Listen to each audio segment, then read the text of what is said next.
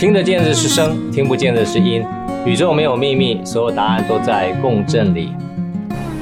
大家好，我是杰克，让我们打开另外一个更深层的耳朵，一起提升听的能力。声音可以疗愈身心，声音也可以让我们五个感官重新连接启动，声音也可以启发我们潜藏的灵感，声音更可以帮助我们跨越高层的维度。让我们一起探索声音的力量。大家平安，台湾平安，全球平安。非常谢谢 Clubhouse 有这个机会建立起一个这么好的平台，让我们分享声音的力量。同时呢，啊、也感谢其他 Clubhouse 其他的一些分享者哈，让我们丰富这个平台，让我们大家可以在里面互相交流、互相成长、互相进步。啊，我杰克研究声音三十多年，很多朋友都说我是声音研究的疯子哈。我一辈子不计代价的探索声音，不计代价，你们可能很难想象啊。如果说你们持续关注这个课程的话，啊，这个讲座的话，我相信在未来你会知道我不计代价到什么程度。那本人个人会制作啊两种乐器，一种是西洋的小提琴，所以我在二零一八年到意大利的 Cremona 参加意大利的制琴比赛。然后我会做中国的古琴，琴在中国来讲，这个乐器是非常崇高的地位，所以为什么说的文人琴棋书画琴排在第一个？那我我我也研究中国的古琴，也学会制学呃学怎么制作，大概有将近啊、十几年的时间了哈。那最主要开始是先学中国古琴，然后后来觉得西方的乐器也要该了解一下，所以我也啊、跟三个老师不同的在台湾学习怎么样制作西洋小提琴啊。让我对音响也有个人的想法的优化技术，跟一般传统的 high-end 音响迷或是 high-end 的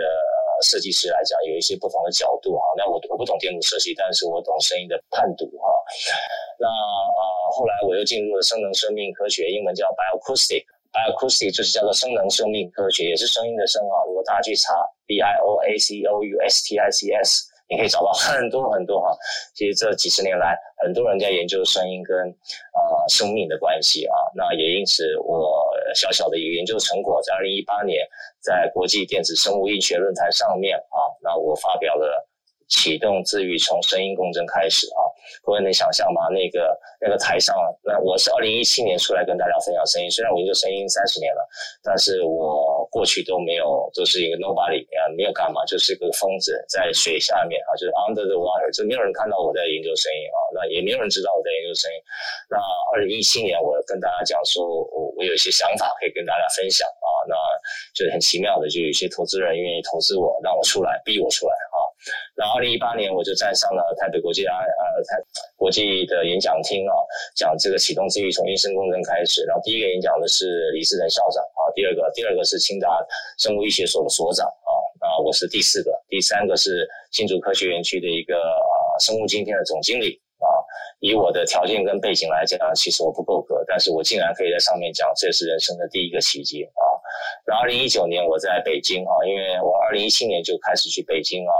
呃，跟内地人做一些交流啊，就是怎么样可以把我对于声音的理解哈，跟这个北京的很多的音乐家也好，或是声响空间也好，可以有一些合作。那在二零一九年，我在北京的青云国际艺术园区呢，我是唯一的一个长期的驻村艺术家啊，在声音这个项目。那我在二零一九年筹备了大概半年多吧，二零一九年已经呃弄好了一个叫做音声疗愈健康中心啊。那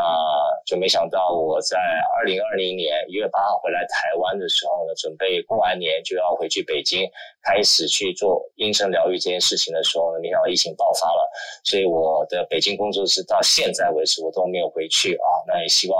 我在今年年底或许有机会呃可以回到我的工作室，看一看能不能够重启在里面的项目啊。那我非常感谢北京青云国际艺术园区的创办人啊，他给我很大的空间，也给我很大的实验的可能，所以啊，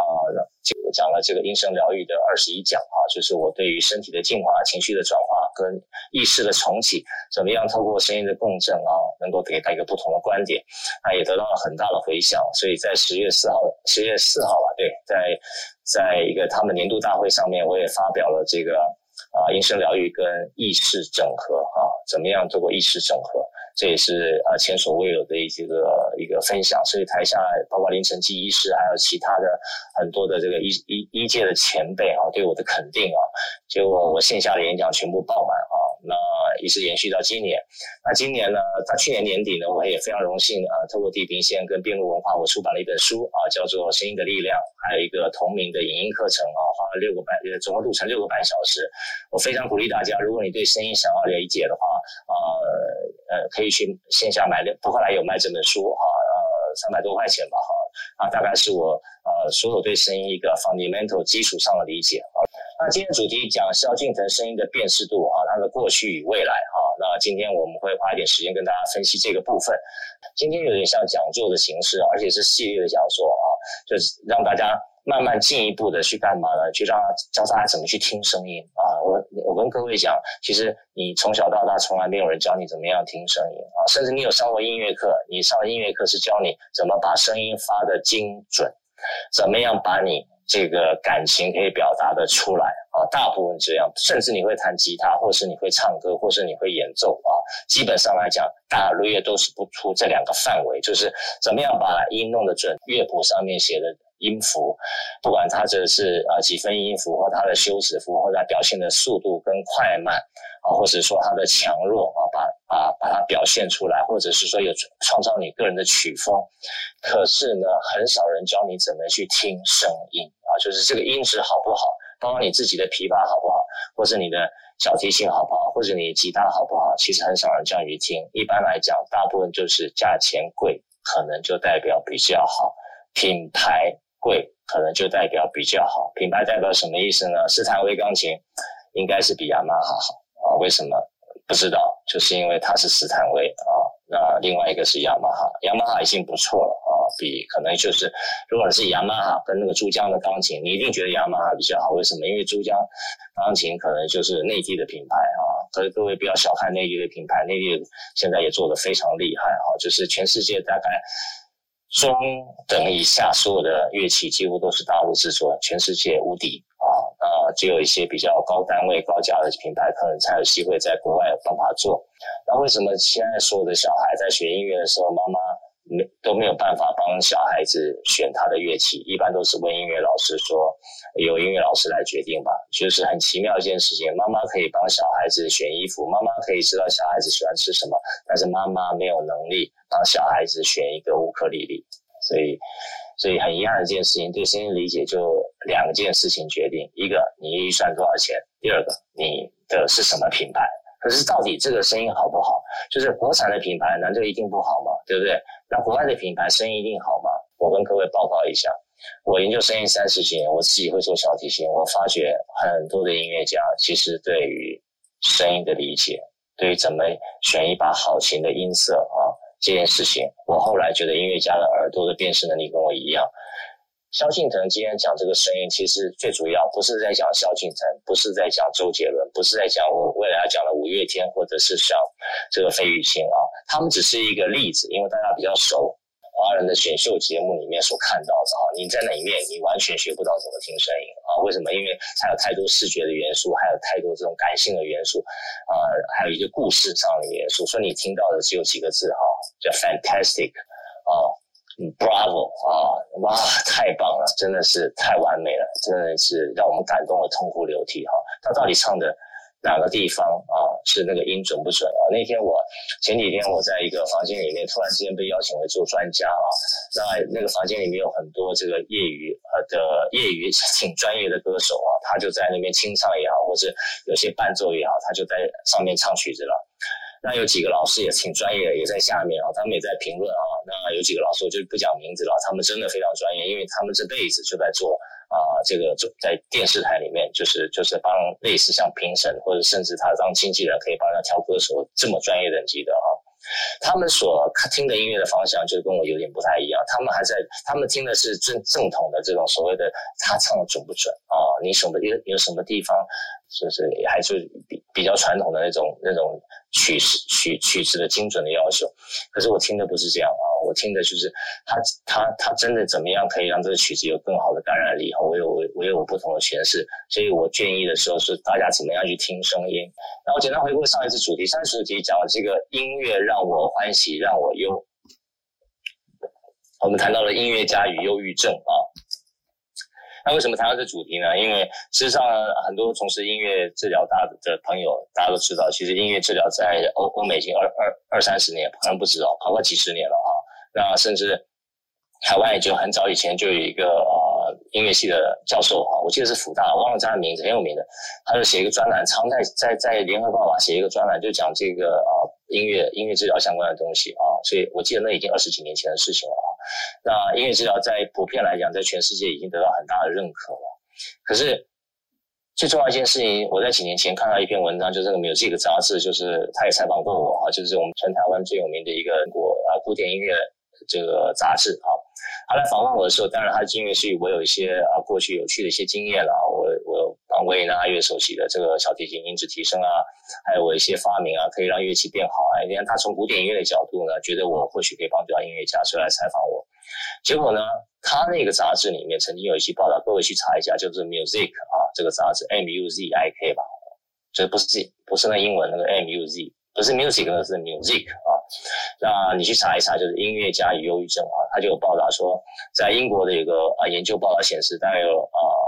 有两千多个人吧，哈，大概有三十五趴是古典音乐家啊，不对，三十五趴，哎，三十趴是古典音乐家，三十五趴是流行音乐家，就发觉百分之七十人都有忧郁症啊，而且音乐家的忧郁症的比例比一般人大概多了三倍啊，这很奇怪一件事情，怎么会这样啊？这这些人不是一辈子都玩音乐吗？那音乐不是可以治疗吗？为什么会得到忧郁症啊？那我在那边啊、也简单的引述了这个这个中国医药学院啊有个教授，他就做了研究，他就发觉说，哎，西方不止光近代的音乐家，以前早期音乐家很多人都有忧郁症啊。他就有几个例子，就是克莱斯勒一个很拉很有名的拉小提琴的一个大师啊，他还讲了好几个名字啊，因为我不是古典音乐专家，其实我也不太认识他们哈，对不起啊，因为我喜欢古典音乐，但是我没有像那个叫傅先生吧啊，就是那个有一个很厉害的啊，就是。就是以前一个歌手张悬的他的弟弟吧，是吧？啊，对，那个那个那个那个那个也非常厉害，他讲古典音乐非常厉害，像我是没没办法啊。那他在讲说这个啊，很多上一世纪的这个很多音乐家都弗洛伊德的病人啊，你知道吗？各位你知道弗洛伊德在研究这个精神这方面，呃，算是欧美的泰斗啊，就很他他他有很多精神病上面的研究，他发现欧美很多的音乐家都是他的病人。我们的我上次我们也举了一些例子，比如说像舒曼啊，或是肖邦啊，啊，肖邦有幻想症啊，啊，那舒曼有这个精神状态疾病，最后也在精神病院死掉啊。他父母都是精神疾病啊。贝多芬呢，啊，像贝多芬你来讲，这个第五号交响曲，咚咚咚咚，咚咚咚咚，啊，这个好像是是不是贝多芬在幻听啊？啊，是不是他他在写曲的时候，他其实常常在听到有人在敲门？所以他在这种情绪很紧绷的状态，所以你听五号五号交响曲这个命运交响曲的时候，你你很就后后世就有很多种诠释啊。说贝多芬为什么写在一个这么样呃紧张澎湃的一个曲子？哎，很有趣的，就是你五号交响乐曲写完写完了以后呢，哎，写完以后好像情绪就得到疏解了，就写了一个六号庭院交响曲哈。上次我也在呃最后的时候放了这个噔噔噔噔噔噔噔噔噔噔噔噔。哇，听起来好舒服哦，田园啊！天哪，前一首是命运，后一首是田园，为什么？因为真的就是写了这个曲子以后，我个人感觉他的情绪得以抒发，所以后来开始慢慢就比较好啊。那七号是我最喜欢的啊，七号你知道吧？这个还有个韩剧啊，就是用七号啊，七号七号做这个做这个，我七号有个指挥我非常非常喜欢，以后以后就以以后有机会再跟大家聊啊。那很奇怪的，这些音乐家都得了忧郁症啊。那我上次有谈到说，忧郁症啊、怎么样会透过哦，透过曲子来传染，而且是跨时空、跨维度、啊，跨时代的传染。就我讲肖邦钢琴大赛嘛，我举过这个例子啊。虽然肖邦已经死了啊，但是肖邦那钢琴大赛，你要为了弹这个曲子，你可能把当时肖邦的意识状态啊，透过这个曲子传染给现在的演奏家。啊，还包括上一个世纪有很多这种啊所谓的现代曲子啊，现代曲子为了创新而创新。那有些状态，那些写曲子的人事实上是很创新的啊。那但是他写了创新很多不和谐的音程，可是为一个传世之作啊，因为他跟别人很不一样，非常有创建。就好像什么，就像梵谷的话啊，上次我也讲过，梵谷的话，其实他最后这是不是我讲的哈，这是这是我看书写的哈，是他说。梵谷最后七十天的时候，他画了七十幅画啊，跟疯子一样啊，大量的创作能力啊。那他留了什么东西在这画里面？我不知道啊，各位自己去看啊。那我想，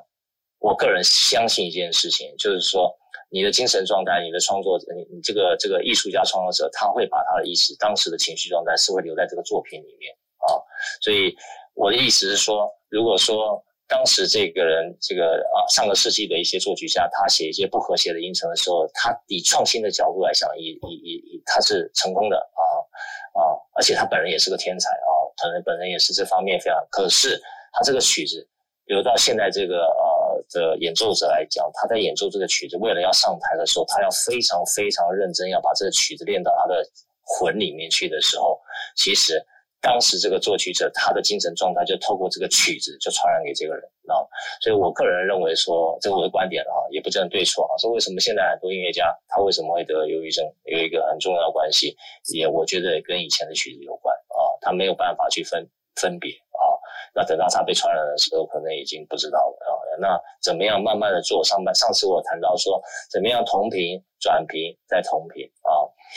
所以这慢慢的可以大家有个不同理解啊。上一次也非常谢谢那个周正宇老师有来这个房间啊。那我我也看到他很兴奋，所以我就聘他上来啊。那他也跟我们分享，就是说他对声音的理解啊。在音乐的部分，他比较不熟啊，但是他对于怎么样表达这个方面，我觉得他是专家的专家哈。就是各位对于怎么样去表达自己的声音啊，有有空的话可以找周老师。好，我们讲到了今天的萧敬腾的声音的辨识度哈。萧敬腾，各位，萧敬腾大家很熟啊，年纪大一点的可能不熟啊，没关系，你今天就装的跟他熟一点吧啊。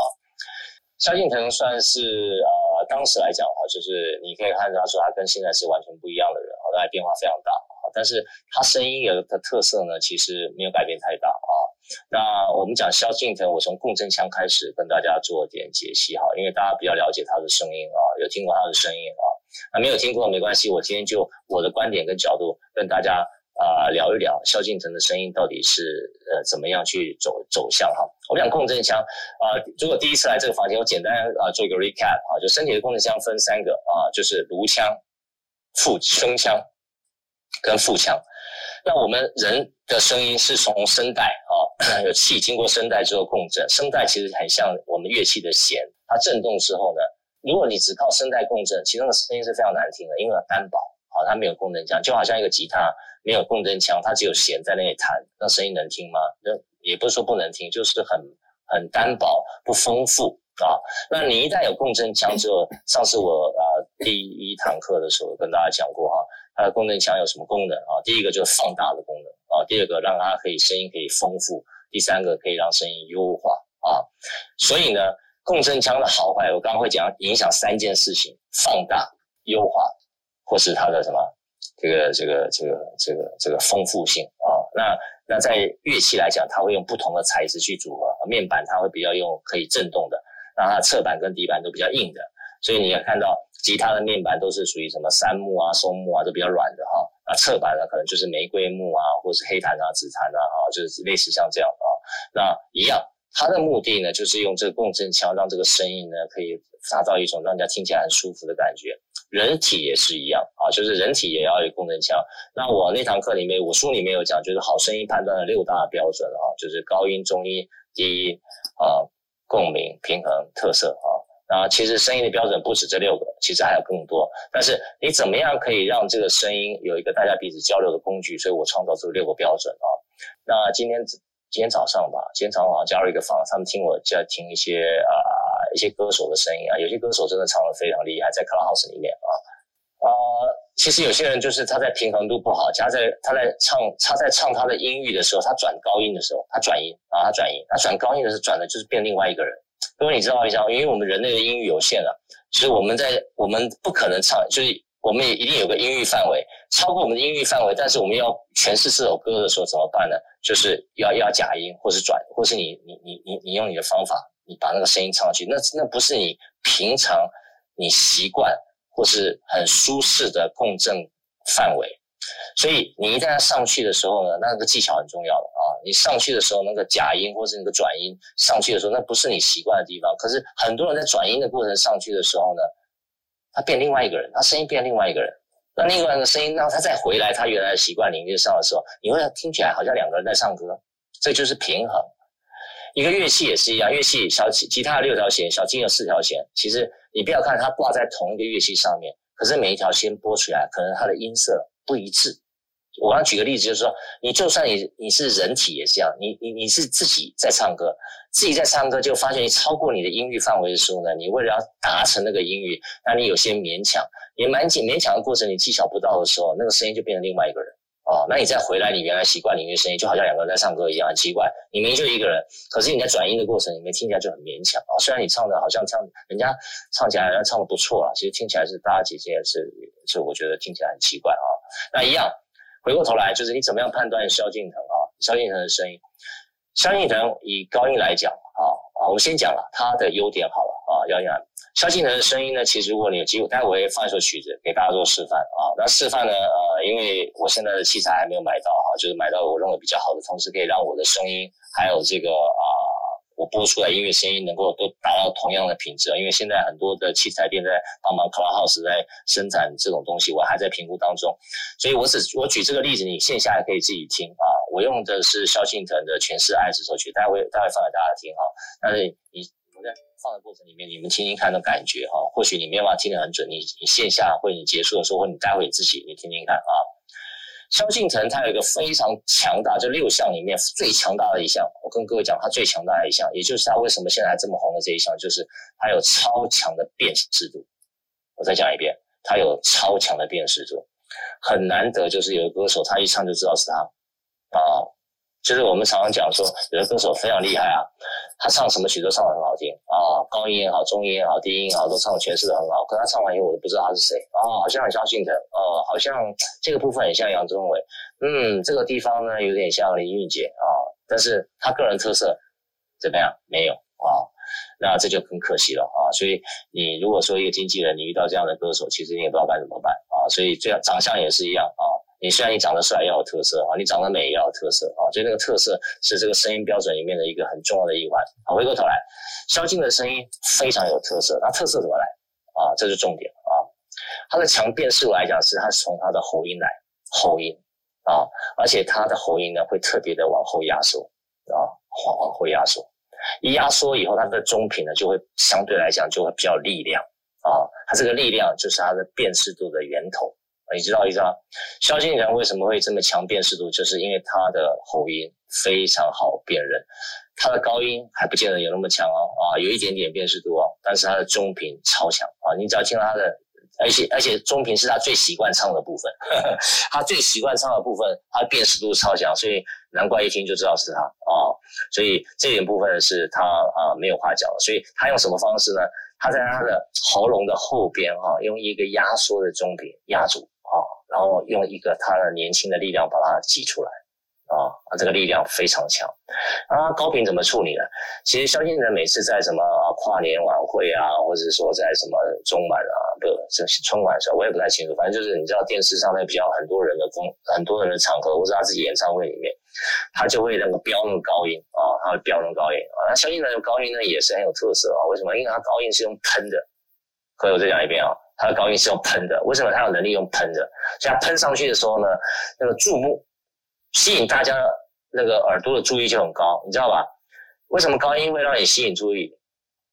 各位，你要注意一件事情，我书里面有写哦。现在有世界四大男高音，对不对？什么帕瓦罗蒂啊，什么多明戈啊，还有谁谁谁谁谁？那有些我就不讲了啊。为什么高音你会很清楚？因为你会知道啊，因为高音很容易吸睛啊，就吸你的眼睛跟吸你耳朵啊，所以你一飙高音，你就会知道他是谁。你有你听，你知道谁是四大世世界四大男低音吗？不知道，为什么？就算你选出那四个，你也分不清楚谁是谁，因为低音不好分啊，因为低音没有指向性。啊，低音就是在我的的书里面或者我音课程里面有介绍，就声音啊，低音是下潜的。好，可你要怎么样听到弹跳的力量？其实每个人诠释方法有一些不同。哈，但是高音来讲就非常厉害，所以高音会让人家记住。你知道为什么高音会让人家记住啊？所以萧敬腾的高音他是用喷的。啊，为什么？为什么他可以喷？因为他把中音压下去，他的他的那个喉腔的结构，他先压下去，然后再用它的气，在在高音转的时候用喷上去，所以那高音就非常非常的厚度，厚度就非常高。它的高音比一般的厚度要厚啊，是因为它那个压缩的中频、压缩的喉腔，然后它的力量也比别人强。啊，它的厚度也比别人强，它力量也比别人强啊。那我现在先做个示范，因为我现在这边的音响效果没有那么好哈。那我不不太能够播像王菲啊这个曲子啊啊。简单来讲，我先播一首比较慢的曲子，但是这个曲子呢，因为慢，所以你比较容易听得出来啊。那我先播给大家听，然后遇到它又转到喉腔的部分，我大家稍微仔细听。如果现在你们听不出来，没关系，你们课程结束以后，你们继续线下哈去去去查那个萧敬腾全是爱哈，拢是爱哈，全是爱。这个这个歌里面，你们去听听看他的他的歌曲的诠释啊。因为时间的关系啊，我就是做个示范就好，你可以线下去听啊。他几乎每一个尾音。啊，几乎啊，可以讲，尤其是前面的刚开始那个比较放松的啊，都是还 OK 啊。他后面开始几乎每个尾音或者每个要开始起合的时候，他都会把他喉腔稍微压一下啊，一压他的声音的厚度就出来了，他声音的辨识度就出来了。你一听，尤其他那个啊啊啊啊啊，这个那个那个中带点什么音，他都会在那个地方稍微用他的喉咙往后稍微压一下啊，他很奇妙，他是往后稍微压一下啊，那个力厚度。跟力量就会出来，然后他用再用这个技巧喷高音的时候呢，就非常厉害了啊！那所以他一喷高音的时候，哇，全场的所有的这个男嘉宾、女嘉宾，尤其是女嘉宾啊，女粉丝们就疯狂了啊，知道吧？哇，呃，这个就是呃粉丝的力量吧，哈，好，所以这个就是他萧敬腾声音的超级无敌的优点啊！所以为什么萧敬腾声音会红啊？下下一个阶段我跟大家解释。好了，那它的优点是这样，那我们大家都知道了，他现在是一个大概我们啊华人地区里面很有名的歌手，而且他年纪还算轻啊，所以应该还会红一阵子啊。那那他缺点是什么啊？我跟大家讲一下，这个如果各位你们是萧敬腾的乐迷来讲哈，我这个我再讲一遍哈，因为我对乐迷这件事都很尊重啊，我对萧敬腾非常喜欢啊，也非常喜爱，但是我现在跟各位讨论声音啊，萧敬腾他既然有这个。今天这个地位啊，都是他努力来的啊，他非常非常洁身自爱，也不搞绯闻啊，然后自己很专心的唱歌啊，呃。但是我接下来还是要稍微讲一下他的缺点啊，他的缺点就是以我的声音角度观察啊，那个人不可能没有缺点啊，我也很多缺点啊，所以你再厉害的歌手还是有点缺点啊，这个缺点不是代表说不好，就是他每一个人不可能十全十美嘛啊，他缺点是什么？就刚才讲，相对来讲，因为他高音高频是喷出来的，喷出来又有厚度跟力量，那代表什么呢？他第一个他的吸这个吸耳朵的能力非常强，但是呢，很可惜的就是他高音因为他不松啊，他不是松的。它是用喷的，你知道吧？所以它高音不收呢，就是会有一个结果，就是不耐久听。再讲一遍，不耐久听，听久了会很压力很大，了解吗？听久了压力很大啊。当然，如果是你是他的铁粉，好，那你你听的角度不一样，因为你是喜欢萧敬腾啊，所以他再怎么唱，你也都反正你就觉得他很好。那是另外一回事，但是以疗愈的眼光来看啊，就是说，我觉得他的高音他没有放松啊，所以没有办法听很久。以我们听没办法，其实他也没办法飙很久了啊，应该这样讲，他也没办法飙很久啊。第二个，也是因为他的中频呢，它偏喉音哈，它有点压缩，所以它一压缩以后呢，它这个中频的延伸的扩展性就不够不够啊，你知道是吧？因为它为了那个力量，为了那个厚度，它把它压一下啊。所以它就扩不出去啊，扩不出去，它就那个声音呢就不是很自然啊啊，对他来讲很自然。我再讲一遍啊，对他来讲很自然，可是我们以听声音来讲，它的延伸扩展性就不太强啊。所以萧敬腾的声音呢，刚刚有几个优点啊，这个是非常棒啊，但是它的缺点啊，所以在这个部分，那他这他因为他是一个偶像型的歌手，而且同时有娱乐性啊，但他技巧也非常好，尤其他这几年啊。他以前很木讷嘛，都不会讲话。这几年比较开朗了，所以他的他唱歌的声音也相对也开了。这个人的情绪会影响他的这个这个状态啊。所以，但是来讲，以他的音乐来讲，对他的粉丝来讲有疗愈功能，可对一般人来讲，我觉得是疗愈是有限的啊。这我还是要实际这样讲一件事情啊。对他的粉丝疗愈力很强，是因为什么？因为是他们很喜欢萧敬腾，所以有一种一种投射的心理，还有一种黏着度，还有这种喜欢度，是因为他觉得很喜欢萧敬腾，所以听对他们来讲有疗愈效果。可对一般人来讲，我觉得 general public，就是一般人来讲啊，他疗愈功能是有限的。为什么？因为我再讲一次，如果他高音不松不耐久听，他的中频延伸扩展不足啊，那又不自然圆润的话，其实听久了会不舒服啊，这是真的是这样啊，但是。他就是红哎，就老子就是红，怎么样了？为什么老子就是红呢？下个阶段会跟大家讲。哎，我讲到现在有没有什么大家要上来分享？哎，有人举手了，哎，太好了，来，哎，有什么 David 想要分享的吗？哦，哎，老师你好，像你刚刚提到萧敬腾哦，我突然想到那个，因为我也很喜欢一个歌手，就是张雨生，是，那他是不是是不是在你也觉得他有类似的问题这样子？张雨生，向金老师分享一下，谢谢。张雨生，张雨生陪伴我这个这个很好的时光啊，好。张雨生其实跟我接下来讲的东西有关啊，但是我也不好这样讲啊，因为张雨生怎么讲？张雨生呢是超强，我可以跟各位讲，高张雨生的泛音啊，高频高频的泛音，大概是我听过所有歌手里面，在华人圈里面超级无敌强的人啊，那。他的疗愈，那个疗愈的跟这个萧敬腾是不一样的啊！我靠，你知道张雨生他的高音可以高到什么程度啊？这是很惊人的，而且他高音上那个力量都在，那个泛音的强度跟厚度都都有啊！所以啊、但是张雨生这个高频跟萧敬腾高频是一个截然不同的一种味道啊！那张雨生的高频反而很适合做疗愈啊。这个疗愈，尤其是颅腔的功能啊，颅腔的功能。如果你有一个好的音响系统，透过你播张雨生的这个歌曲的话，其实对于颅腔的工程有非常好的效果，而且它对于啊、神经性退化性疾病，我个人觉得也非常不错啊。这是我一件简单的反馈。好，谢谢老师。啊、今天早上啊，有一个算算命的吧，我不知道是算命的。我我进了一个房间啊，他问我一件事情啊，我觉得很有趣。哎，刚好今天跟今天讲的主题一样，就跟刚才他问的问题啊，我如实跟大家讲。他问我一个问题，他说啊、有个算命老师说啊、五行的面相就是人长什么样子啊，所以他如果看到他看到邓丽君长这个样子，然后他听邓丽君的歌声。他觉得邓丽君的歌声是属于五行金木水火土，是属于哪一种啊？然后呢，他看邓丽君的面相，他说邓丽君为什么会早死？就是因为她的声音跟她她的面相的五行跟她的声音的五行是不搭的。OK，啊，他讲他这样讲啊，他这样讲啊，然后他问我这些事情，然后问我对这件事情看法怎么样啊？那我说，所以他他很难想在 c l u h o u s e 帮人家。算算，你知道为什么？因为，但是他他今今天早上跟我讲这件事情，告诉我一件事情，就是说，人的声音跟五行之间的关系呀，事实上是真的有关系。为什么？我就跟他讲一件事情，说，其实你的你你你的面相啊，其实就是颅腔，因为你的颅腔就是长那样，你的骨相啊，你的骨相，其实真正看看面相，不是真的在看面相，其实在看骨骨相啊。我我不知道各位你有没有知道这件事情啊？我在。不知道几十年前在那个中华民国易经学会的时候，我有上过一个老师的课啊。那那个老师就是在教骨相啊，教骨相，就是其实他面相其实不是在看面相，在看骨相。那骨相是什么呢？其实是我们的颅腔的结构啊，不是吗？对啊，所以你颅腔结构会影响你的声音嘛啊。这样我我为什么讲说就是这样？那其实。讲邓丽君早逝，哎，张雨生也早逝啊。对，我不，我这样讲，让让让大家都会误解说，那是不是唱唱高音的都会早死啊？不是这个意思啊，各位不要误解啊。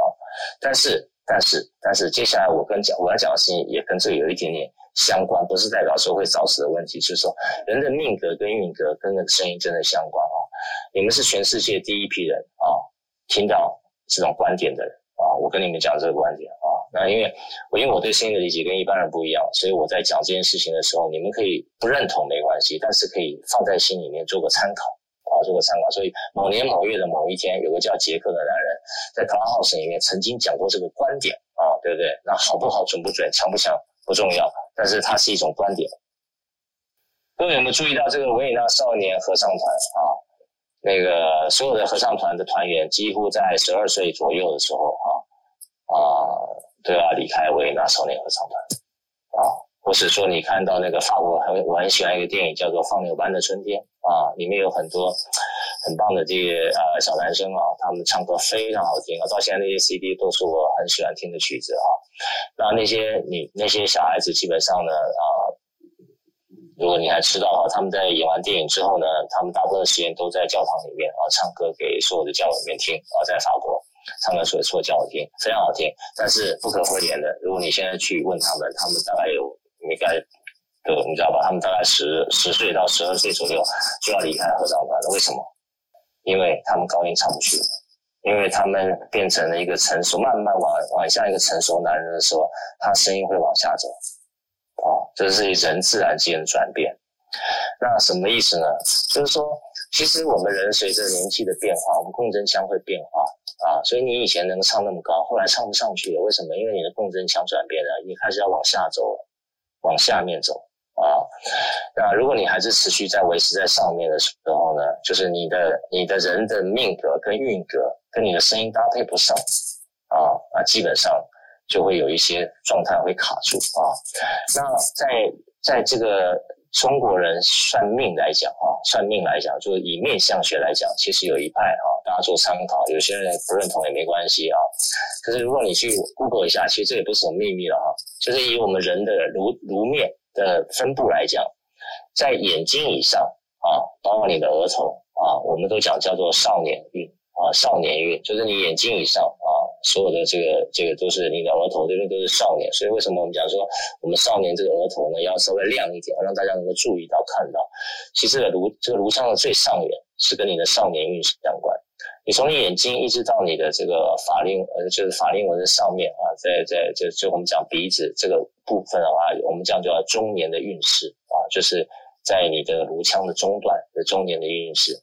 那我们老年的运势呢，就看你鼻子以下一直到下巴啊，还有包括你的法令纹啊，你的嘴巴、你的下巴、你的这个这个这个这个这个这个。顎顎这个顎骨的部分啊，就跟你的老年运都有相关啊。这在中国命相学里面就很基本的，去看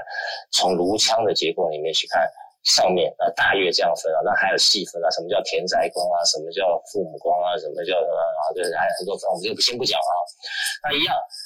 像少年的部分，就是你你在上面的部分，如果你的共振腔持续维持在上面的话，对你少年的时候是有帮助的。所以为什么如果这些人维纳少年合唱团，或者像放牛班这些的人，他们如果可以很好运用他们的共振腔，而且他们在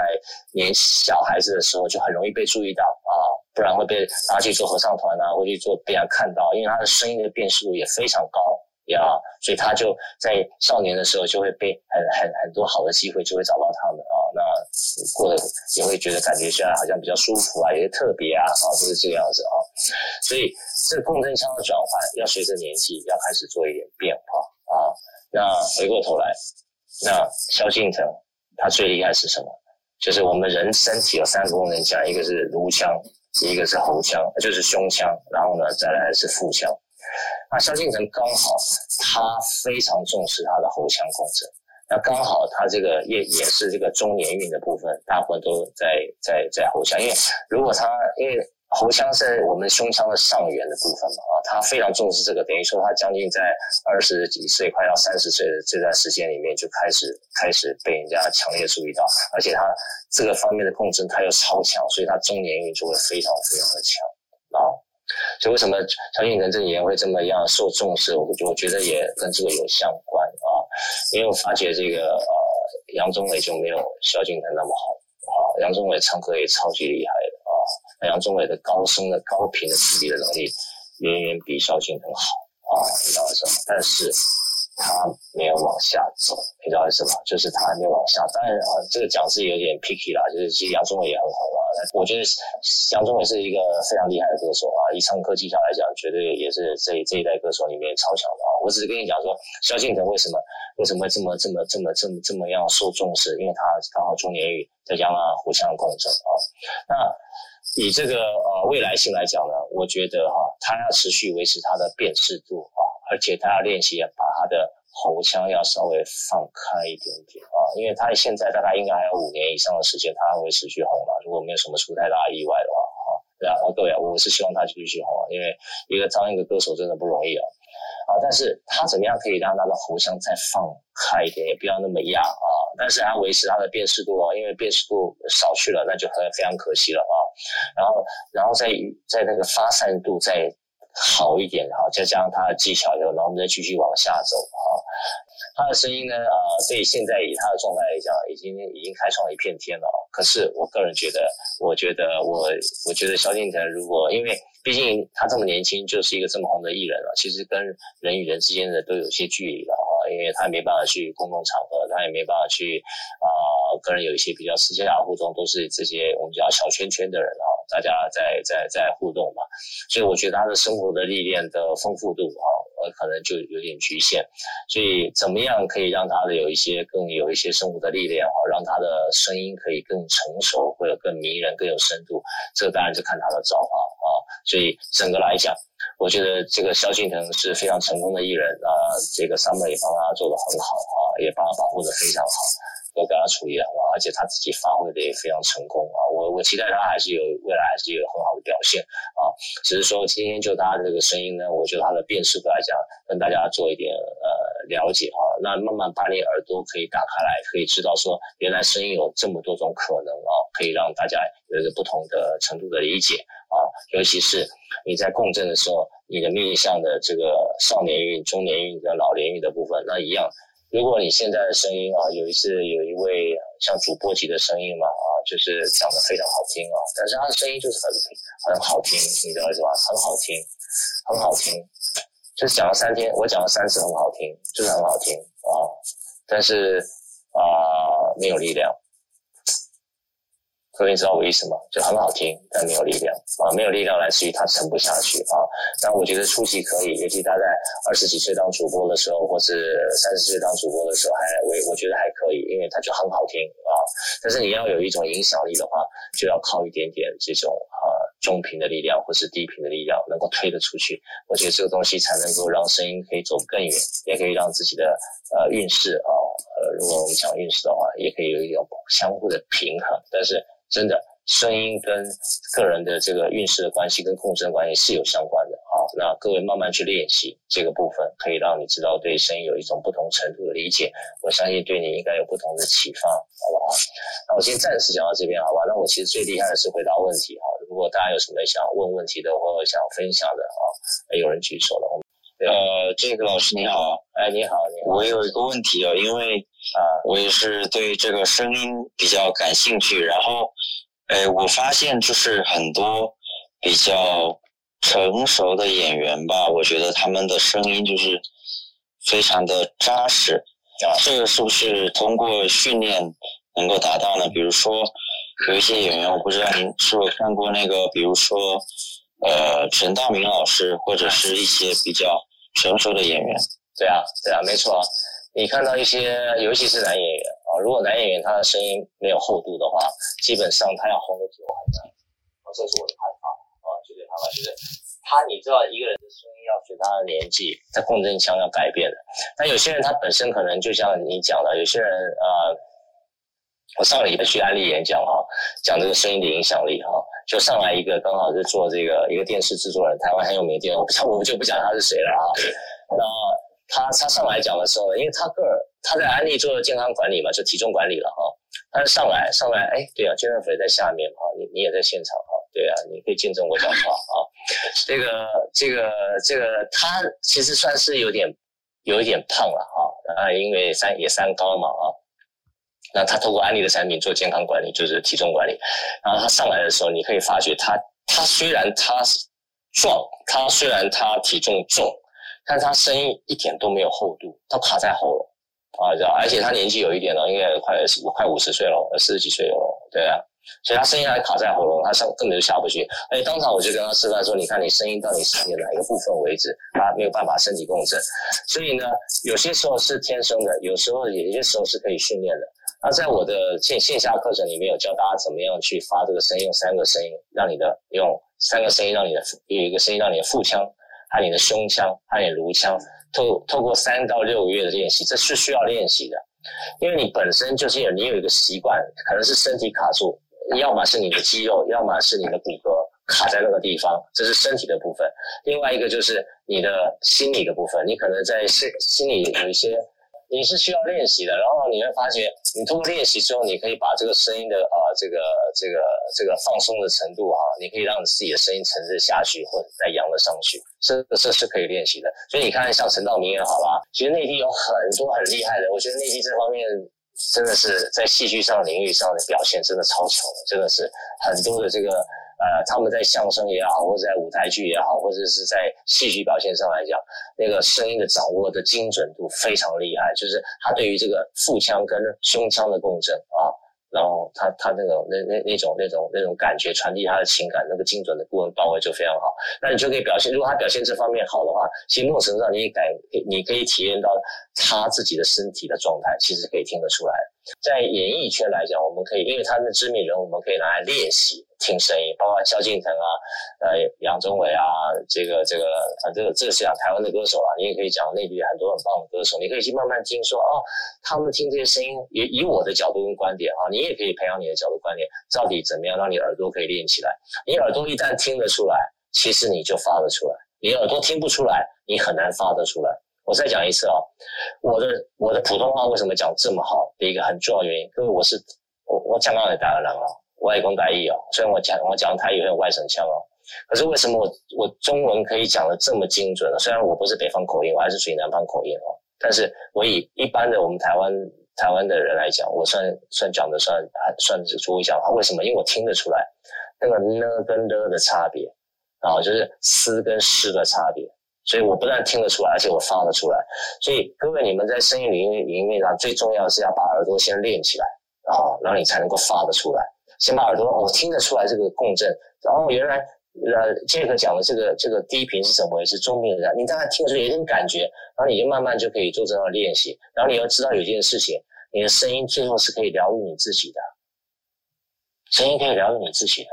就是你的声音可以帮助你自己放松，这是很神奇的一件事情。就中国的“药”这个字，就是证明了这一切。通通过听的声听的力量，然后再加上你自己的练习，你可以得到你自己最深层的疗愈。那你要慢慢了解声跟音的差别。好，声是我们听得到的，音是听不到的。音就是你的念头、你的意识、你的认知。啊，你怎么样把你的音透过外面的声来转内在的音？啊，真正可以得到疗愈自己。啊，大家一起来学习。呃，好的。好的，谢谢老师，就是，呃，学到了不少东西，我会继续关注您的这些课程和分享。哎，你好，你好，你好，你好，你好，因，哎，您说，因为我刚刚有听到老师有出这本书，然后还有那个辩路文化的。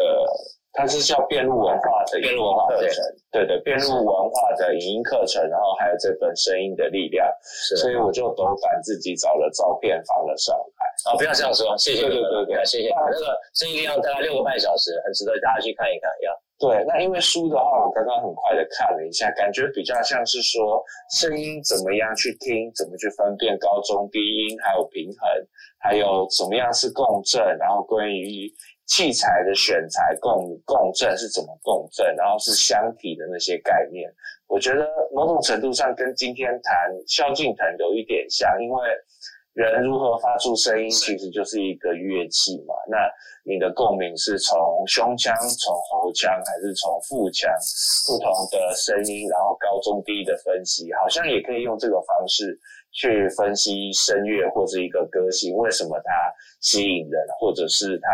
未来会怎么样去用不同的共振去表达？这好像也是一个蛮有意思的切入点。谢谢老师的分享，很好很好。你慢慢说，我其实我讲的东西只是个导引啊，我引导大家去去听声音。因为如果就是哎，你就闭着眼睛哈，好好去放松去听，其实很多人更不知道在听什么。你知道我意思吗？你大人类是需要导引的，所以我们用一些一种一种我我我过去的一些经验，不管是透过文字的，或是我的形容去导引大家，然后你慢慢会有感觉，感觉以后就以后就变成你自己去辨识这个声音的系统，完了以后你对声音的感觉就跟以前完全不一样。啊！如果你会又会自己发声的时候呢，你会发觉原来我我自己。累的时候，或我自己需要安静的时候，啊，我在做瑜伽之前，我在静坐之前，我在香道跟茶道跟我自己的之前啊，就是自己在闻品香，自己在喝茶之前啊，我可以自己先发个声，你再喝个茶，你试试看啊，完全不一样，完全不一样啊，你也发觉你身体跟身体之身体跟之间的关系都完全不同，怎么样？今晚时间告一个段落了哈，那我们今天一起打开了更深层的耳朵，提升了一些听的能力，让我们继续探索声音的力量。我是杰克，我们相约下一次空中相会。如果各位喜欢我们的内容，欢迎订阅我们的频道，记得开启小铃铛哦。